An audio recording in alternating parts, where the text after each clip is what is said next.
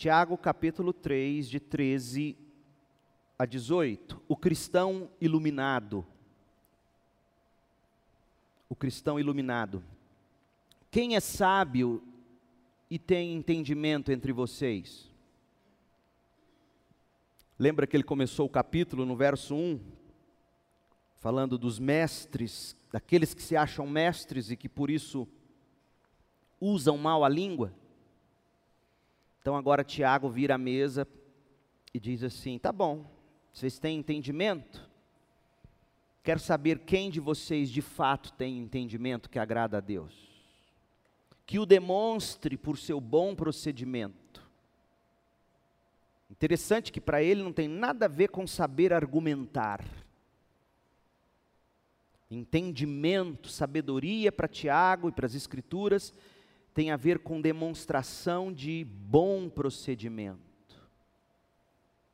mediante obras praticadas com a humildade que provém da sabedoria. Contudo, se vocês abrigam no coração inveja amarga e ambição egoísta, não se gloriem disso, nem neguem a verdade. Esse tipo de sabedoria, entre aspas, não vem dos céus, mas é terrena. Não é espiritual, mas é demoníaca. Pois onde há inveja e ambição egoísta, aí há confusão e toda espécie de males, mas a sabedoria que vem do alto é antes de tudo pura, depois pacífica, amável, compreensiva, cheia de misericórdia e de bons frutos, imparcial e sincera. O fruto da justiça semeia-se em paz para os pacificadores. Esta é a palavra de Deus. A história, gente, é construída a partir de fatos que marcam o cotidiano da gente. Isto é, certos acontecimentos ocasionalmente transformam o curso das coisas, para o bem ou para o mal. Assim se escreve a história. Por exemplo, a cultura ocidental ela foi radicalmente transformada em meados do século XVIII pelo que ficou conhecido como iluminismo. A França foi o berço desse movimento cultural da elite intelectual europeia. E o que se buscou com o iluminismo foi mobilizar o poder da razão a fim de se reformar a sociedade e o conhecimento que a sociedade havia adquirido da tradição medieval, católico medieval.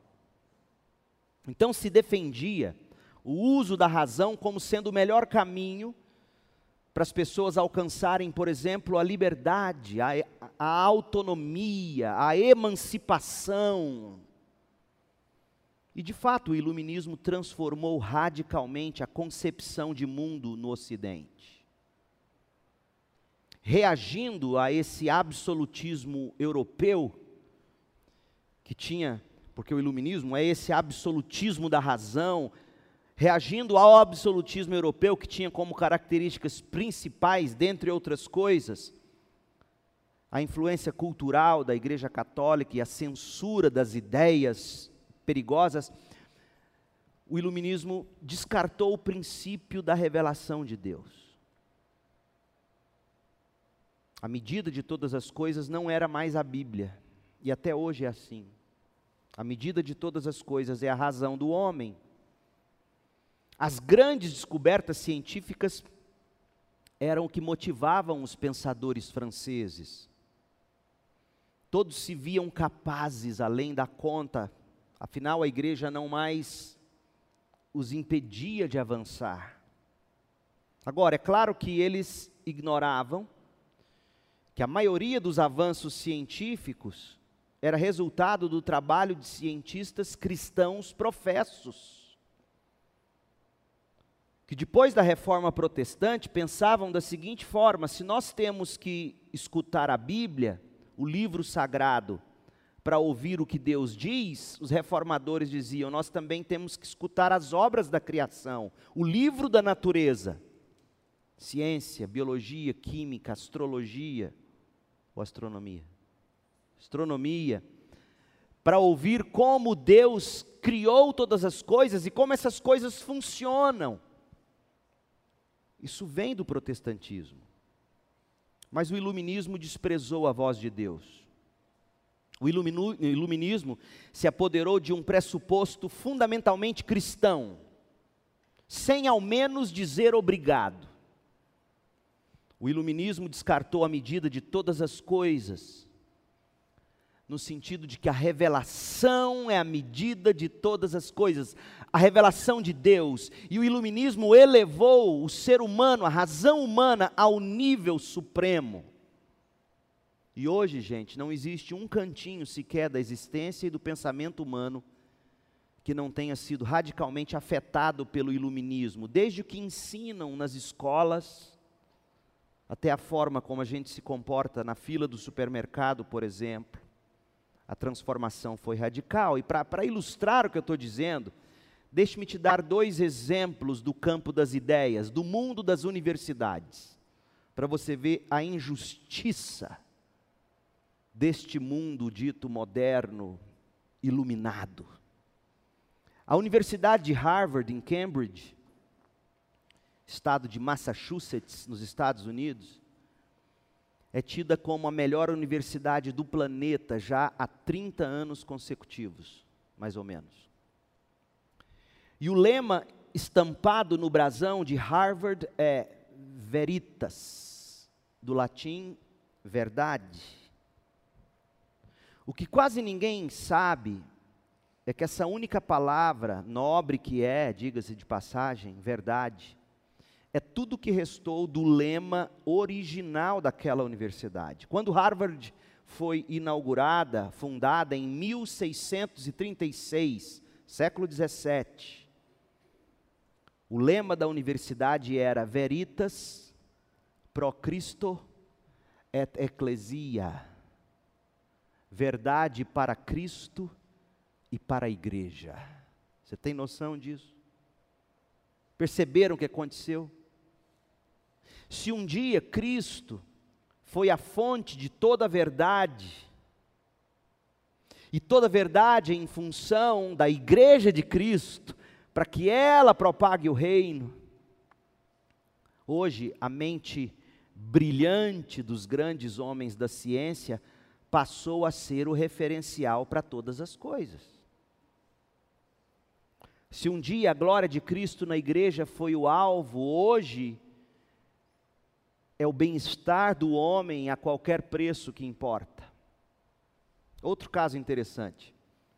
Uma das universidades mais antigas do mundo e que ainda estão em pleno funcionamento é a Universidade de Aberdeen, na Escócia, no Reino Unido.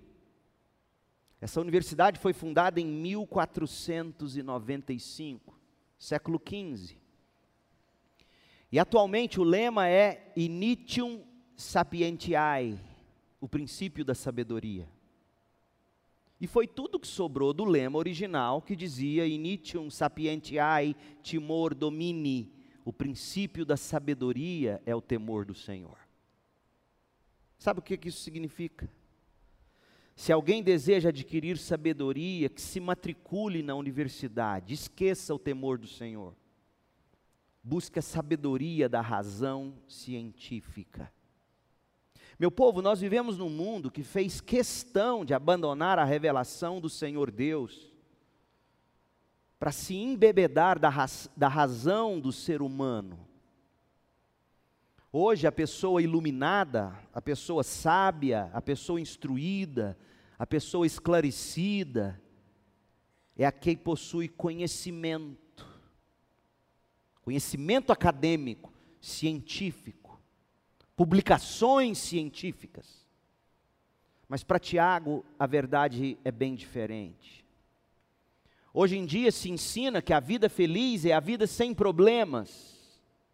Então busque ser feliz, não leve a vida muito a sério, viva o momento, como se fosse o seu último instante. Tiago, no entanto, diz assim: que devemos considerar motivo de grande alegria o fato de passarmos por diversas provações, afinal, nós estamos sendo preparados para nos encontrarmos com o Senhor? Tiago 1, de 2 a 12.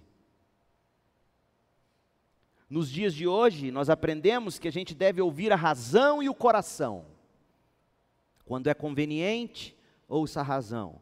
Quando é conveniente, ouça o coração. E o que importa é a imagem que você constrói de você mesmo. Sua imagem é tudo. Tiago, no entanto, ensina que devemos ser prontos para ouvir a palavra de Deus. Tiago 1,19.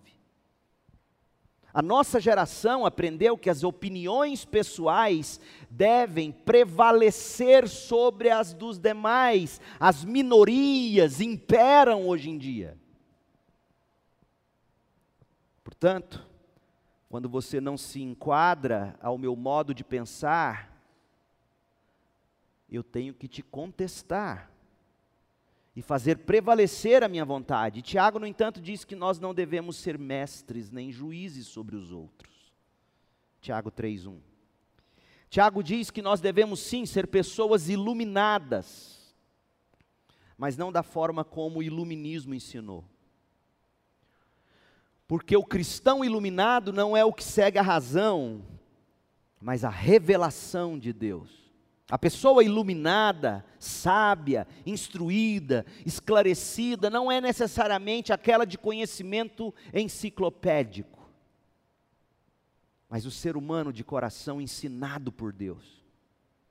O princípio da sabedoria é o temor do Senhor. E sobre esse cristão iluminado, num mundo iluminista, Tiago nos apresenta três características que devem nortear a vida. Ele fala da conduta desse cristão iluminado, ele mostra a diferença entre essa conduta ou esta sabedoria e fala da ambição desse homem ou mulher de Deus. Conduta, a diferença e a ambição do cristão iluminado. Primeiro, a conduta do cristão iluminado. Quando nós gostamos de uma pessoa, gente, quando os conselhos de alguém nos edificam, quando a presença de alguém nos abençoa e quando a companhia dessa pessoa nos faz crescer, geralmente a gente descreve tal indivíduo da seguinte maneira: Fulano é iluminado. O que nós estamos dizendo com isso? Que a pessoa é sábia, que ela é madura, que ela é inteligente, mas principalmente que ela é abençoada e abençoadora nós estamos descrevendo a conduta de vida dela e a forma como essa conduta e palavras me abençoa, ela é iluminada.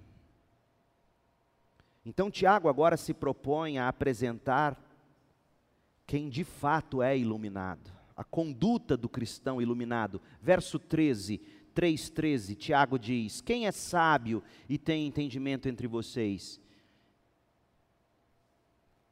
que demonstre por seu bom procedimento, mediante obras praticadas com a humildade que provém da sabedoria. Você deve se lembrar, gente, que no início desse capítulo, Tiago estava combatendo o orgulho do coração das pessoas que explodiam falando dos outros. Tais indivíduos, querendo ser mestres e juízes sobre os outros, decidiam usar a língua quando as coisas ou os outros não seguiam a sua cartilha. Tais mestres, entre aspas, Tiago 3,1, se julgavam iluminados, sábios, cheios de entendimento, como Tiago expressa no verso 13.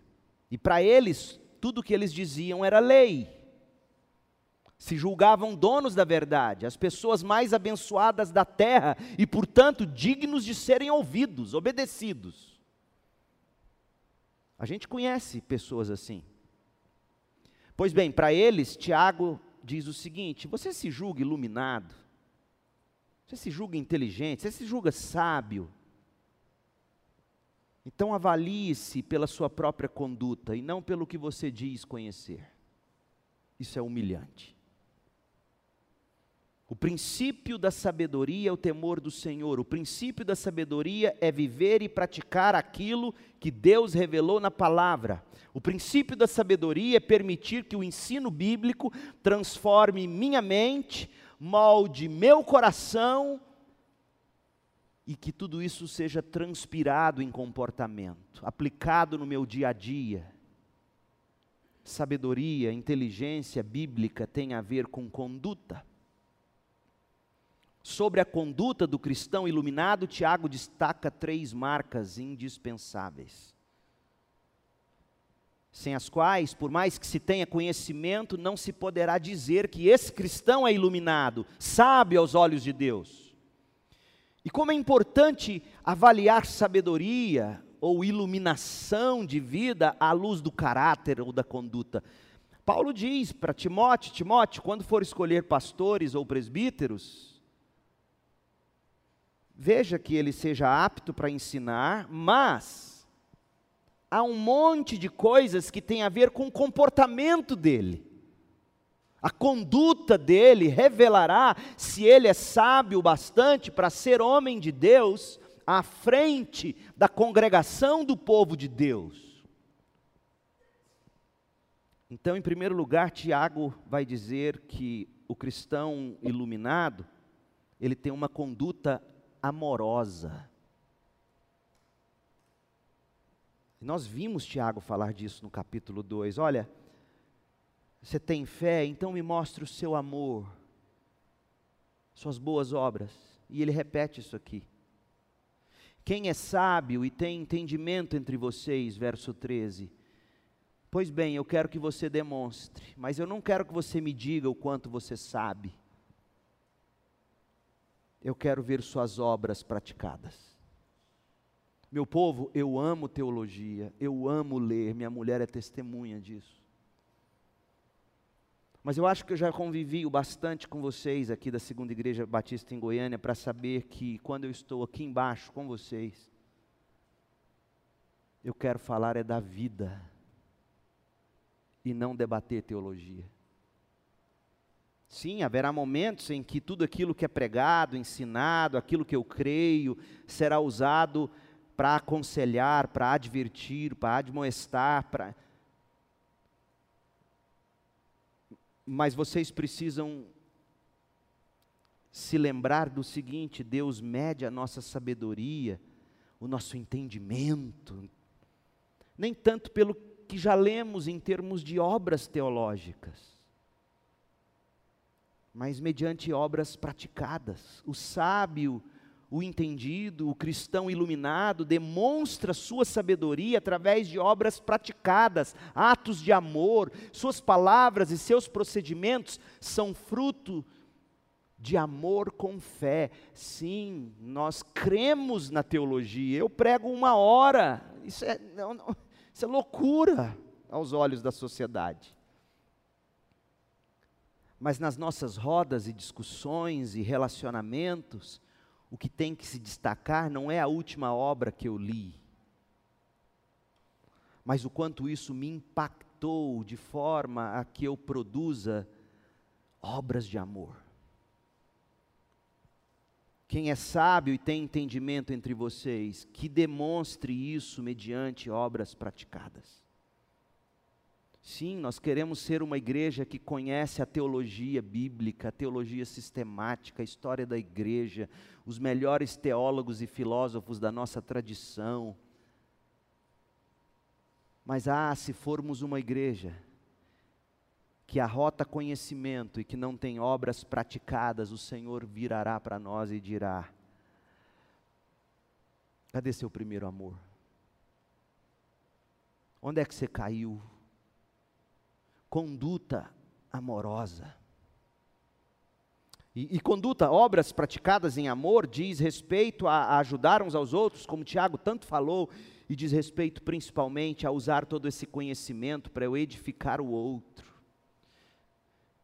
Sim, eu quero mais clubes do livro na nossa igreja, mas eu quero que cada um do clube do livro tenha pelo menos um discípulo. Sim, eu quero mais escola bíblica dominical, mas eu quero que cada aluno da EBD tenha um discípulo descrente para trazê-lo a Cristo. Sim, eu quero que a gente leia as melhores obras. Se não fosse assim, eu não diria, Marquinho, pode trazer os livros, expõe aqui, vamos vender o melhor que nós pudermos, ao melhor preço possível. Laísa e Júnior não ficaria aí semana em semana pedindo livro daqui, ali, para a gente vender a preços acessíveis. Nós acreditamos nisso. E sabemos que essa doutrina é o que sustenta a fé, mas essa fé que salva tem que demonstrar amor obras praticadas. Esse é o cristão iluminado. Segundo lugar, a conduta humilde. Quem é sábio e tem entendimento entre vocês? Que o demonstre com a humildade que provém da sabedoria. Falta de humildade não é. Aliás, Sabedoria que não produz humildade não é o tipo de sabedoria que agrada a Deus. Orgulho revela falta de sabedoria aos olhos de Deus. O sábio e entendido, o cristão iluminado, demonstra sabedoria mediante um viver humilde. Agora, gente, humildade não é fraqueza, humildade é força. Humildade é poder sob controle. E a gente sabe que, que na medida em que a gente consegue colocar a potência das águas, por exemplo, sob controle de um pequeno canal, de uma turbina, a gente produz energia.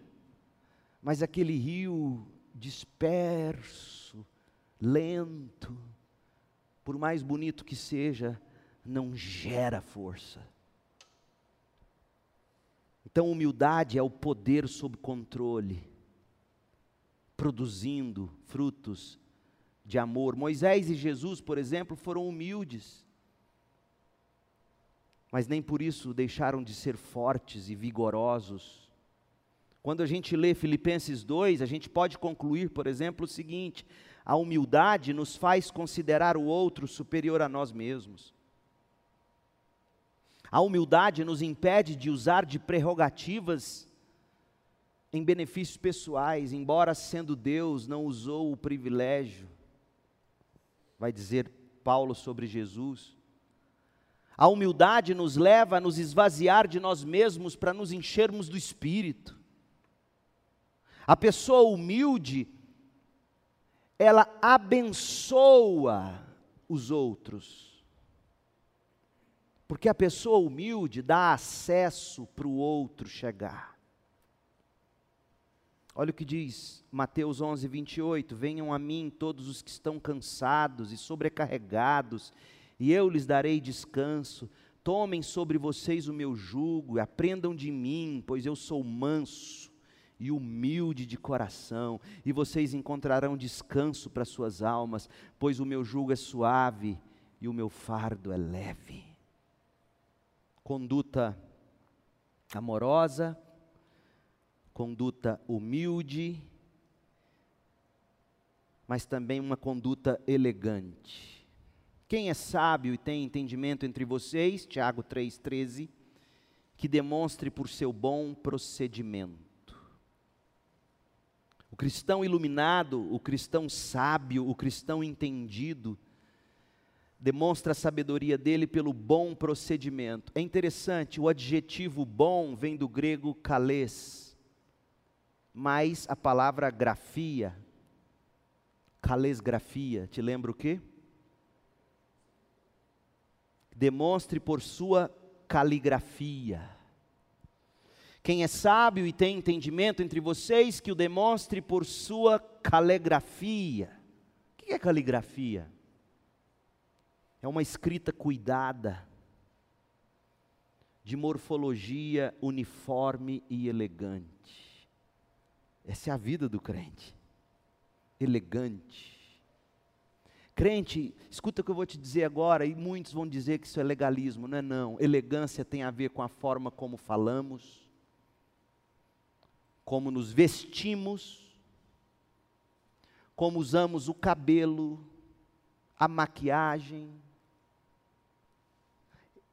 Bom procedimento tem a ver com etiqueta, não do tipo fútil, mas de um tipo que faz os outros perceberem em você que você é distinto, é, é diferente, é santo, no modo de falar, no modo de comer, no modo de se apresentar, no modo de chegar. Quem é sábio e tem entendimento entre vocês, que o demonstre por sua caligrafia, seu bom procedimento. Tiago está dizendo que o cristão iluminado demonstra a sabedoria de Deus em sua vida através de procedimentos bonitos, belos, elegantes. A vida se destaca pelas virtudes vividas. A conduta do cristão iluminado é marcada pelo amor, pela humildade, pela elegância. É isso que se espera do povo de Deus, porque assim é o nosso Deus. Ele é amor, ele é manso e humilde, e ele é elegante. Você tem dúvida de que Deus é elegante? Olhe para o que ele criou. Nosso Deus é elegantíssimo. Carlinho Negão, meu amigo, diz assim: Jesus é chique. E é mesmo. E nós? Como falamos, como vestimos, como nos portamos, como chegamos e nos apresentamos. O cheiro do crente. Não tem problema você ser pobre, não. Não tem problema a gente ser pobre. O ruim é a gente não ter bom gosto. Porque o nosso Deus tem bom gosto.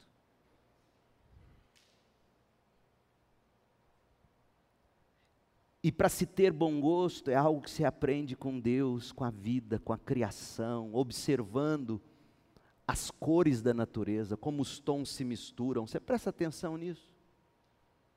Isso não é besteira, não, gente. Observem os lírios do campo, observem os pássaros. Os céus proclamam a glória de Deus, e se a gente tem gosto para isso, a mulher que sabe se vestir para o marido, o marido que sabe se vestir para a mulher, a modéstia para não servir de tentação para o menino e tampouco para a menina, a maneira de nos comportarmos. Esse é o cristão iluminado, ele é amoroso, ele é humilde, tem bom procedimento, é elegante. Isso faz diferença. E se você acha que isso é besteira, quanto mais eu vejo fotos antigas, se você pegar as primeiras fotos, por exemplo, dessa nossa igreja, começou num lugar simples de Goiânia. Pega a foto dos crentes antigos e veja a elegância deles. A gravata, a borboleta já usava. Sério. A bota bonita, a roupa, o terno, a mulher bem vestida. Falava-se inclusive em roupa de ir para a igreja. Cadê isso? O ensaio. Já peguei chiclete aqui, ó, viu? Tomara que não era seu. Já peguei chiclete aqui. Cidadão vem para a casa do Senhor, no púlpito santo. Vai ensaiar, tira o chiclete. Presta atenção, gente. Ih, o pastor virou moralista. Não, sou, não é isso, não, gente. Elegância, beleza. Pegue as fotos dos mestres da história da igreja. Não estou dizendo que você tem que ostentar, não, não é ostentação. É elegância, é bom procedimento, é humildade, é amor. Quem gosta de coisa feia é o diabo. Segundo lugar, a diferença do cristão iluminado. Nós vimos a conduta dele. Ele é amoroso, ele é humilde, ele é de bom procedimento, tem caligrafia. A diferença do cristão iluminado. Tiago apresenta a diferença que ele faz no mundo em que ele vive. E que tipo de diferença a gente tem que fazer nesse mundo, meu povo? capítulo 3, verso 14. Contudo, se vocês abrigam no coração inveja, inveja amarga e ambição egoísta, não se gloriem disso, nem neguem a verdade. Esse tipo de, entre aspas, sabedoria, não vem dos céus, mas é terrena, não é espiritual, mas é demoníaca, pois onde há inveja e ambição egoísta, aí há confusão e toda sorte de males. O cristão iluminado faz diferença porque a sabedoria dele é celestial e não terrena. Nem animal, tampouco demoníaca. O que, que isso significa? Sabedoria terrena, sabedoria animal, sabedoria demoníaca. Sabedoria terrena porque está em contraste com o que Deus cria no céu além de se contrastar também com a obediência dos anjos. Lá no céu, seja feita a tua vontade, na terra como no céu. Então, sabedoria tem a ver com obediência. Tiago está falando disso o tempo todo, com prática da palavra de Deus. A sabedoria terrena é esta que não pratica a vontade de Deus, mas no céu os anjos fazem ou como a besta que emerge da terra, Apocalipse 13, de 11 a 18, a sabedoria terrena se levanta contra tudo que é sagrado e divino. Então, além de ser desobediente, a sabedoria terrena é transitória, ela é fraca, ela é imperfeita. Sabedoria animal ou sabedoria que não é espiritual, porque tem a ver com um coração sem o Espírito de Deus, é guiada pelos impulsos carnais. Judas 19. São os impulsos carnais, gente que se guia por impulsos carnais e chama de sabedoria. E, e Tiago diz: não, isso é animal, não é espiritual. Isso tem a ver, gente, com o crente que diz que não consegue se controlar diante de determinadas situações. soube essa semana ou semana passada, não sei, para minha tristeza, de um colega pastor que, que tem o hábito de beber ao ponto de ter que ser carregado para casa. Isso é sabedoria animal. Não está certo sabedoria terrena, sabedoria animal, sabedoria demoníaca. Por que demoníaca? Porque engana, porque mente, porque perverte. O diabo é o pai da mentira. É uma sabedoria calcada em falsidade, em engano, em perversão. Uma sabedoria que desvia o homem das veredas da justiça, afasta o homem de Deus, guia o homem pelo caminho largo da perdição eterna. A gente vê no verso 14 que a sabedoria terrena se manifesta através de pelo menos quatro atitudes pecaminosas que alojam no coração. Como é que essa sabedoria terrena se manifesta alojada em nós? Então, se você quer saber se você tem sabedoria de Deus ou terrena, olhe para o seu coração agora e veja o que Tiago diz no verso 14. Uma inveja amarga não se contenta com o que tem, quer o que é do outro, entristece-se porque o outro tem, você não tem, enquanto você não tem o que o outro tem, ou não tem melhor do que ele tem, você não se contenta. Essa inveja amarga é fruto de uma sabedoria terrena. É interessante, não sei se você já notou que Tiago está mesclando sabedoria com, com um coração invejoso. Você já tinha parado para pensar nisso? Porque para Tiago, o tipo de sabedoria que nós temos, ela influencia diretamente o coração. Sabedoria para Tiago não tem a ver com cabeça, tem a ver com, com coração. Ambição egoísta, que significa sentimento faccioso, quer só para si mesmo, não se contenta, fere o outro, racha, divide as relações. Uma ambição egoísta, quer só para si, se eu não tiver, que eu destrua o do outro. A gente destrói o do outro sempre. Oh, meu pai, como nós todos temos culpa no cartório aqui. Como é que a gente destrói o outro?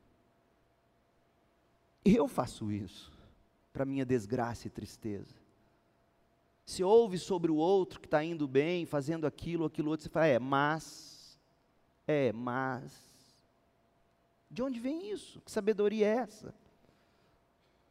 Esse sentimento faccioso, essa necessidade. Outra coisa, vanglória, orgulho, vaidade de toda espécie, cheio de si, tudo gira em torno de si, o único dono da verdade, não deixa o outro falar. A gente demonstra amor pelo outro, mesmo quando ele fala estupidez e a gente está ouvindo. Nós temos que amar, ouvir, mas tem gente que não muda começa a ouvir o outro, acha que é besteira, fica nítido na sua cara que, você está dizendo assim: nossa, deixa eu ir embora daqui.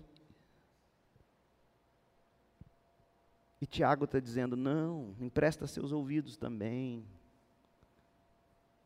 Mentira, mente para manter-se apresentável, manipula para manter o poder, a supremacia. E Tiago diz que o produto de vida desse tipo de coração não poderia ser mais devastador. Olha o verso 16: Pois onde há inveja e ambição egoísta, aí há confusão. Ou seja, revolta, intriga, desordem, instabilidade. E toda espécie de males, projetos ou posturas imorais sem ética. E em contraste, o cristão iluminado faz diferença a isso. A sabedoria dele vem do céu, as suas práticas são de justiça. Ele considera o outro superior a si, o seu viver é abençoador. Terceiro lugar, a ambição do cristão iluminado. A gente viu a conduta dele, a diferença que ele faz Tiago agora vai revelar o que vai no coração desses homens e mulheres de Deus, e ele vai falar das ambições do cristão iluminado. Quais são? Verso 17. Em contraste a tudo que vimos, mas a sabedoria que vem do alto é antes de tudo pura, depois pacífica, amável, compreensiva, cheia de misericórdia e de bons frutos imparcial e sincera. O fruto da justiça semeia-se em paz para os pacificadores. Então, gente, em contraste com a sabedoria terrena, a sabedoria que vem do alto abriga no coração determinadas características: pureza, paz, amabilidade, compreensão, misericórdia, atitudes generosas, justiça, sinceridade. Quando Tiago apresenta as características da sabedoria terrena, aqui no verso 14 até o 16, em contraste com a sabedoria que vem do alto, do verso 17 ao 18, eu tenho para mim que o que Tiago está fazendo é apresentar para nós a versão dele das obras da carne e do fruto do espírito. Você não fica com essa sensação? Quer ver? Gálatas 5,19, as obras da carne são manifestas: imoralidade sexual, impureza, libertinagem, idolatria, feitiçaria, ódio, discórdia, ciúmes, ira, egoísmo, dissensões, facções, inveja, embriaguez, orgias e coisas semelhantes. Aqueles que praticam essas coisas não herdarão o reino de Deus. Mas o fruto do Espírito é amor, alegria, paz, paciência, amabilidade, bondade, fidelidade, mansidão, domínio próprio. Contra essas coisas não há lei, ou seja, não há condenação. Os que pertencem a Cristo Jesus crucificaram a carne com as suas paixões e os seus desejos. Se vivemos pelo Espírito, andemos também pelo Espírito. Não sejamos presunçosos não sejamos mestres, como diria Tiago, provocando uns aos outros e tendo inveja uns dos outros. Olha, olha como a Bíblia se interconecta e, e as pessoas ainda insistem, alguns, em achar que Paulo e Tiago se contradizem. Muito pelo contrário. A ambição do cristão iluminado é destruir as obras da carne para construir o fruto do espírito, e o resultado, Tiago diz, o resultado será paz. Tiago 3:18. O fruto da justiça semeia-se em paz para os pacificadores. Paz como? Paz com Deus, paz de Deus e paz com o próximo. Essa é a sabedoria que a Bíblia recomenda. Concluindo, eu diria, a gente precisa de cristãos iluminados perambulando pela igreja e pela vida. Estamos falando de gente de conduta, que faz a diferença, que nutre no coração desejos e ambições espirituais. Gente que é pacificadora, gente que pacifica no lar, gente que pacifica no trabalho, gente que pacifica na igreja. Tiago está nos chamando a ser homens sábios, mulheres sábias que edificam o lar, que pacificam relações e principalmente que promovem a paz entre o pecador e Deus por meio de Cristo Jesus. Esse é o cristão iluminado. Faça suas pazes com Deus, desfrute da paz de Deus, leve a paz entre as pessoas. O fruto da justiça semeia-se em paz para os pacificadores. Que o Senhor nos abençoe e nos ensine a viver de forma iluminada.